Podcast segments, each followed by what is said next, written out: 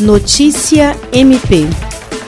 A Procuradora-Geral de Justiça do Ministério Público do Estado do Acre, Cátia Rejane de Araújo Rodrigues, participou nesta terça-feira, 9 de fevereiro, da primeira sessão ordinária de 2021 do Conselho Nacional do Ministério Público, ocasião em que os procuradores-gerais dos Ministérios Públicos reforçaram a adesão ao projeto Respeito e Diversidade uma idealização conjunta da Procuradoria-Geral da República, do CNMP e da Escola Superior do Ministério Público da União.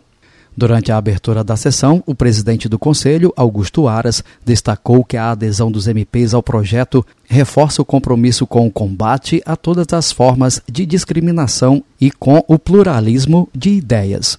Lançado em 10 de dezembro de 2020, o projeto Respeito e Diversidade é constituído por ações interinstitucionais voltadas à disseminação da cultura da paz, do respeito, do diálogo e do pluralismo.